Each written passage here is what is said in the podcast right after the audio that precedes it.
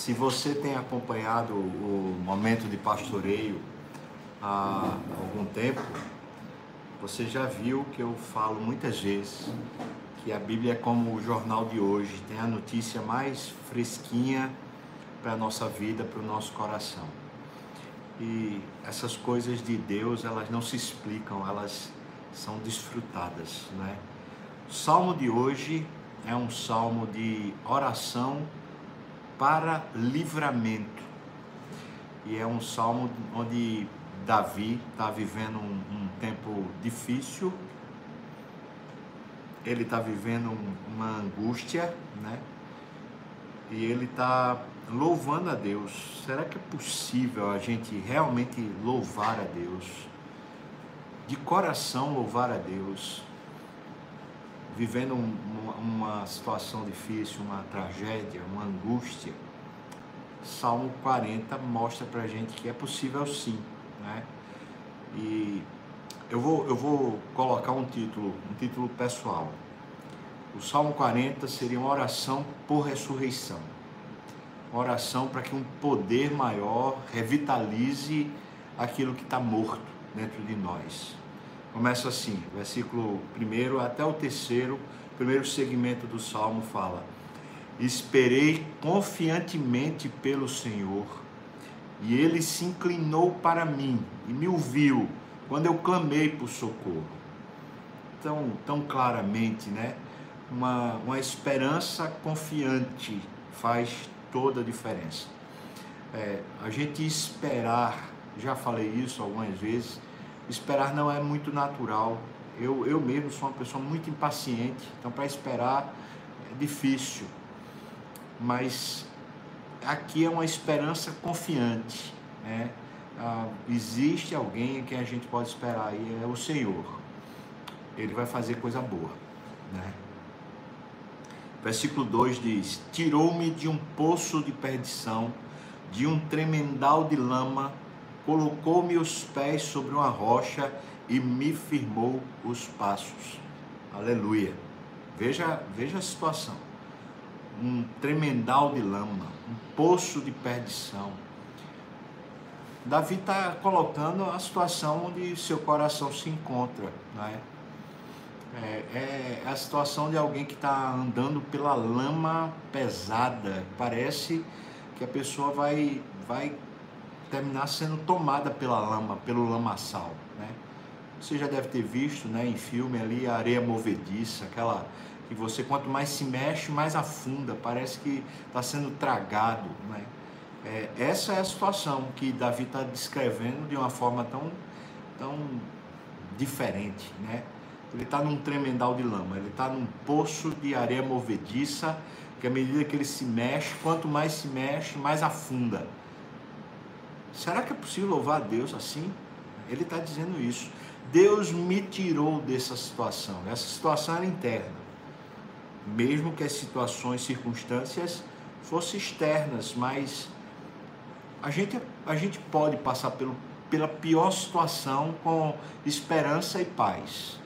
O pior é quando as situações de fora elas terminam sendo interiorizadas e a gente perde a capacidade de ter esperança, né? Ele está dizendo isso. O Senhor foi quem me tirou quando eu clamei por socorro. Então Deus é um, uma mão forte, um braço forte, que alcança a gente lá dentro e puxa para fora. Não é? Puxa. Versículo 3. Ainda fez isso, me pôs nos lábios um novo cântico, um hino de louvor ao nosso Deus.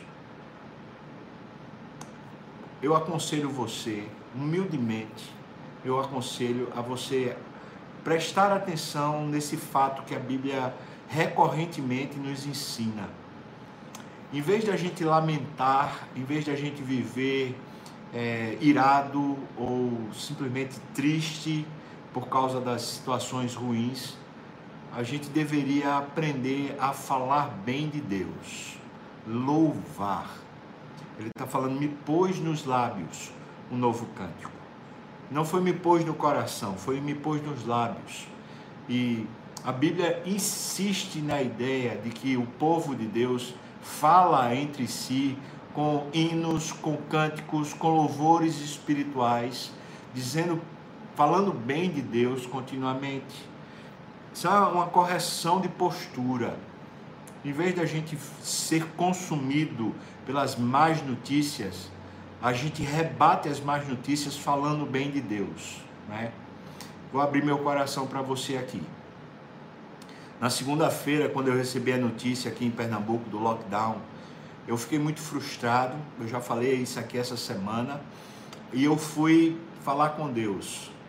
E eu descobri, enquanto falava com Deus, que a minha frustração era a seguinte: eu estava pensando assim, rapaz, eu tenho tentado viver esses dias com, com fé, com ânimo, com sinceridade de coração. Eu tenho tentado viver buscando a Deus, sendo um homem correto, justo, e de repente a coisa piora eu estava me sentindo frustrado. E a minha conclusão foi que a minha frustração era com Deus. A minha sensação era que Deus tinha me traído. Deus, rapaz, eu estou fazendo tudo certinho, Deus, e, e a situação piora. O que é está acontecendo? E eu me, me humilhei diante de Deus. Eu falei, Deus, me perdoa. Como é que eu posso é, achar que o Senhor está me traindo se o Senhor é quem cuida de mim? se o Senhor é quem me abençoa, se o Senhor é quem me guarda, me perdoa, Senhor. Eu quero confiar que, mesmo que as notícias piorem, o Senhor está me conduzindo com a boa mão para o melhor, né? Todas as coisas cooperam para o bem daqueles que amam a Deus, para aqueles que são chamados segundo o seu propósito. Então isso é bom, de alguma maneira isso é bom, né? Estamos completando dois meses de momento de pastoreio e o momento de pastoreio começou aqui, né, no YouTube, justamente depois de dois dias que o, o isolamento foi decretado aqui em, em, no Brasil, especialmente aqui em Pernambuco. Então, a gente vai dizer assim, tá dois, dois meses e dois dias né, com o isolamento. E aí vem mais 15 dias aí de um isolamento ainda mais rigoroso é uma tragédia? Não, não é. Tirou-me de um poço de lama e perdição. Aqui dentro, ele me tirou, ele me pôs os pés sobre a rocha, ele me firmou os passos, ele pôs nos lábios um novo cântico, um hino de louvor ao Senhor. Vamos lá, irmão. Irmã, vamos lá. Comece a falar bem de Deus. Né? Se você, feito eu, se frustrou, se sentiu traído por Deus, ou tem se sentido assim, que tal você chegar e dizer para Deus: Senhor, me perdoe, eu confio que o Senhor vai fazer o bem, que o Senhor é justo, que o Senhor é fiel, o Senhor vai fazer o bem. Faz, faz um novo cântico surgir nos seus lábios, uma nova palavra sair da sua boca, no nome de Jesus. O versículo 4 até o 5, né? Ele fala assim: Bem-aventurado, feliz, satisfeito, aquele que progride, aquele que cresce. Bem-aventurado o homem que põe no Senhor a sua confiança e não pende para os arrogantes, nem para os afeiçoados à mentira. Bem-aventurados, felizes, esses que ainda na, no caos, ainda na lama, começam a confiar de verdade no Senhor. Muitas, Senhor, são, meu Deus, as maravilhas que tens operado. E aí eu, eu vou dizer para você, esse é o lado, o outro lado, né? O que eu tenho visto durante essa pandemia e esse isolamento, muita coisa ruim, claro que sim, né? Temos visto pessoas perdendo emprego, empresas fechando, um caos se instalando, pessoas morrendo por causa da pandemia. Eu preciso falar isso aqui porque é verdade, né? Muita coisa ruim. Mas, irmãos, eu também tenho visto muita coisa boa, né? Tá, tem acontecido salvação, você, você acredita nisso? Né? Eu tenho recebido mensagens de pessoas que estão sendo alcançadas pelo Evangelho, pelas boas novas de salvação, resgates de família, resgate de casamento, uma postura nova para a vida. Ou seja, Deus está fazendo um milagre maior. Você pensa, alguém que estava indo para o inferno, alguém que ia passar a eternidade no inferno por causa da pandemia foi salva, por causa desse isolamento, Deus alcançou, a pessoa deu tempo da pessoa olhar para Deus, ouvir a voz de Deus e ser alcançada pela salvação. Louvado seja Deus por isso, né? Casamentos que foram recuperados durante esse período, né? Há, há milagres acontecendo e isso não são poucos. Né? Então, eu, eu, vou dizer, eu vi dois testemunhos de pessoas desempregadas antes da pandemia e que foram empregadas agora, quer dizer, também acontece. Existe, então, uma, uma ação de Deus que é invisível, né? mas que é linda. Né? Eu tenho visto coisas acontecerem muito próximas a mim, de resgate do coração, de coisas lindíssimas. Deus tem operado maravilhas, é isso que ele está falando. São muitas, Senhor Deus meu, as maravilhas que tens operado e também os teus desígnios para conosco. É maravilhoso o que Deus está preparando para a gente e dentro de nós, se nós nos rendermos, se nós nos curvarmos. Né? Ele diz assim, ainda no versículo 5, né? Ninguém há que possa se igualar contigo, ninguém eu quiser anunciá-los e deles falar, mas são mais do que o que se pode contar. Alguém que estava na lama e começa a cons consegue ver uma ação de Deus, é lindo, é, é maravilhoso. Então, versículos 6 a 8, um novo segmento, ele fala: Senhor, sacrifícios e ofertas não quiseste. Deus não quer de nós que a gente é, tente se sacrificar. Não, ele não quer. Mas veja o que diz: Abriste os meus ouvidos. Holocausto de ofertas pelo pecado não requeres. Veja, será que Deus não tem usado essa situação para que os nossos ouvidos sejam abertos para a sua voz? Ele não está querendo o nosso sacrifício. Em outras palavras, ele não, não quer uma penitência nossa a fim de que a gente pague a ele alguma falta que cometemos contra Ele. Ele não quer, mas Ele quer que os nossos ouvidos estejam atentos. Não perca isso. Versículo 7. Então eu disse: Eis aqui estou. E no rolo do livro está escrito a meu respeito: Agrada-me fazer a tua vontade, ó Deus meu. Dentro do meu coração está a tua lei. Ah, que coisa rica isso que Davi percebe. Ele percebe então que Deus é quem está escrevendo a história da vida dele, porque no rolo do livro da vida está escrito a respeito dele. Davi é óbvio, ele não sabe que vão ter pelo menos quatro livros da Bíblia escrevendo a história dele. Ele não sabe disso. Ele não sabe o quanto é importante a história dele e o que ele viveu para todas as gerações futuras, inclusive nós que agora estamos sendo alimentados por aquilo que ele escreveu. Ele não sabe nada disso enquanto ele vive, mas ele sabe de uma coisa: o que eu vivo hoje tem, uma, tem um reflexo na eternidade, tem um reflexo para além da minha própria vida. O que você está vivendo é para você contar aos seus filhos, às futuras gerações, as suas decisões e como seu coração reverdeceu no meio desse caos. É para você poder anunciar isso para a sua própria alma e para futuras gerações, louvando a Deus, porque tem muito de Deus nesse momento, mas tem muito de Deus para a nossa vida agora, nesse momento. Então ressuscita-me, Senhor, ressuscita-me. Versículo 7 diz: Então eu disse: Eis aqui estou, e no rolo do livro está escrito a meu respeito. Pense nisso. Lá em Apocalipse 5, quando o leão da tribo de Judá, o cordeiro que foi morto, foi e abriu o livro, abriu os selos. Aquele livro da vida estava escrito o seu nome e a sua história. E quando foi aberto diante de Deus, foi para a glória de Deus, essa história que é a sua história. Glória a Deus por isso, louvado seja Deus. Agrada-me fazer a tua vontade. Faça o que o Senhor quiser, Deus. Amém, irmão? Amém, minha irmã? Faça o que o Senhor quiser, Deus. Faça o que o Senhor quiser. Vai ser bem feito o que o Senhor fizer. Vai ser muito bom o que o Senhor fizer.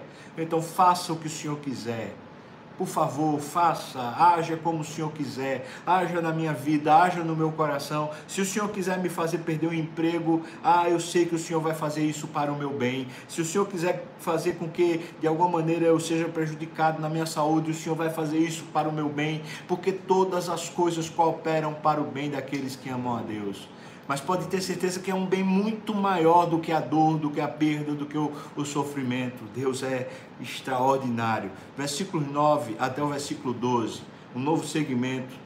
Vejam o que ele fala no versículo 9 e, e o processo que decorre do versículo 9. Ele diz: Proclamei as boas novas de justiça na grande congregação. Ou seja, eu falei para os outros a respeito da bondade do Senhor é, a experiência com Deus, essa experiência forte de perda, de sofrimento, quando a gente conta né, para os outros a respeito disso, falando de como Deus nos recuperou, é poderoso demais, é um testemunho de vida. Né? Falar nisso, eu pergunto para você: você tem compartilhado a sua fé? Você tem compartilhado um momento de pastoreio? Olha, faz isso, compartilha a sua fé, compartilha a palavra, compartilha os cultos, os momentos de pastoreio com as pessoas que estão precisando ouvir a voz de Deus. Ele diz: Eu tenho proclamado as boas novas. Ele diz: Jamais cerrei os lábios, tu sabes, Senhor. Então, veja o que decorre disso. Versículo 10 diz: Não ocultei no coração a tua justiça.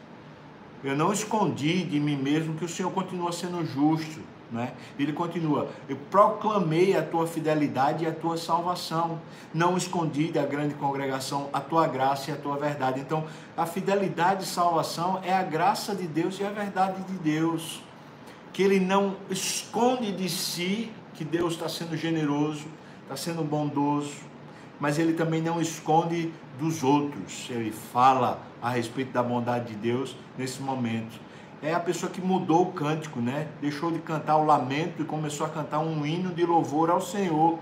Então ela não esconde isso. Versículo 11 diz: Não retenhas de mim, Senhor, as tuas misericórdias.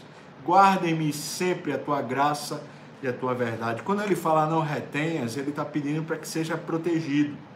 E onde é que ele quer ser protegido? Ele quer ser protegido na graça e na verdade do Senhor, que se manifestam na misericórdia de Deus.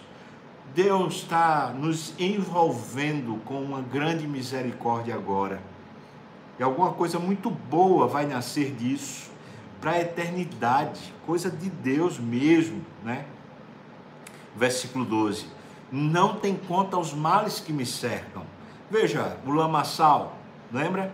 Tirou-me de um poço de lama e perdição. Esse lamaçal, esse tremendal de lama, veja, são os males que me cercam as minhas iniquidades me alcançaram.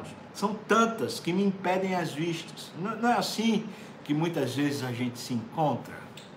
Não é? Ah, finalmente a gente se sente assim, ai meu Deus, sufocado, eu não aguento mais. Não é assim? Pois é isso que ele está dizendo. Né? São tantas que me impedem a vista, são mais numerosas que os cabelos da minha cabeça e o coração me desfalece. Não é impressionante? é esse Davi, ou seja, a situação não mudou fora. Não mudou fora. O que ele está pedindo é para que seja mudada dentro. Que a gente tem força e poder para viver a vida quando dentro de nós o nosso coração está tá forte, né? Tá aquecido, está esperançoso. Mas quando o nosso coração perde a esperança, então, mesmo que a situação exterior seja favorável, a gente não tem mais força, né? Então ele está tá falando, meu coração me desfalece. Nesse, nessa circunstância, se meu coração não for reavivado, então tudo se perdeu. Versículo 13 até o versículo 15, é ele pedindo para o coração ressuscitar. Veja, praza-te, Senhor, e livra-me, né? Praza-te em livrar-me Dá-te pressa ao Senhor em socorrer-me. Eu estou precisando, Deus, de um aquecimento na alma, no coração. Versículo 14: Sejam a uma envergonhados e cobertos de vexame os que me demandam a vida. É assim. As circunstâncias têm, têm gente por trás, tem coisas por trás que a gente não consegue controlar, né? Sejam envergonhados. Continua, tornem atrás e cubram-se de ignomínia os que se comprazem no meu mal. Quem está por trás desse grande mal, quem está elaborando, maculando tudo, que seja envergonhado no nome de Jesus. E Deus é poderoso para fazer isso, não é? Versículo 15. Sofram perturbação por causa da sua vergonha, da sua ignomínia, né? Os que se comprazem nesse mal, né? Sofram perturbação por causa da sua ignomínia, os que dizem bem feito, bem feito.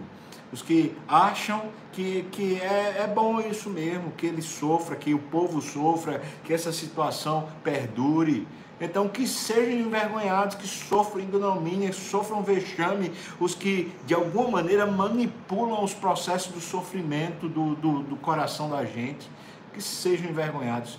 Deus, faça justiça no nome de Jesus. Amém, irmão? Que o Senhor faça justiça, que o Senhor se levante, que o Senhor nos dê novos, novos dias. Versículo 16 e 17, ele fala: Folguem e em ti se rejubilem todos os que te buscam. Há motivo para ter festa, como está escrito lá em Tiago, logo no primeiro capítulo, né? ele fala que é possível a gente fazer uma grande festa no meio da maior tribulação, na maior dor. Ele está dizendo: folguem e em ti se rejubilem todos os que te buscam, os que amam a tua salvação, digam sempre: o Senhor seja magnificado. Será possível? É claro que é possível.